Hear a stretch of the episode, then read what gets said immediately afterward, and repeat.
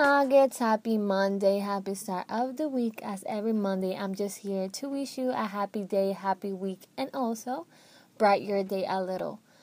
I just want to let you know that this weekend I spent time with my family because it was my mom's birthday and I really enjoyed it. So I encourage you to spare time so then you can spend time with your loved ones and also your family. Also, I want you to remember that maybe things aren't going to be the way we want them to, and also some situations are going to come our way, and maybe they they can be rough and we can dislike them. But remember, we cannot go out of control for things that we cannot control. We just have to let them be, and at the end of the day, the week or sometime, things are going to get where they belong to in the right time they have to be. So remember, let them be, let them flow, let them go, and everything is going to be okay when the time it's right.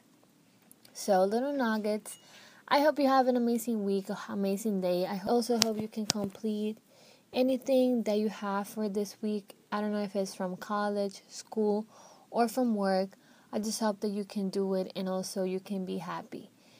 So remember to love yourself and also little nuggets. I love you way too much and see you on Thursday.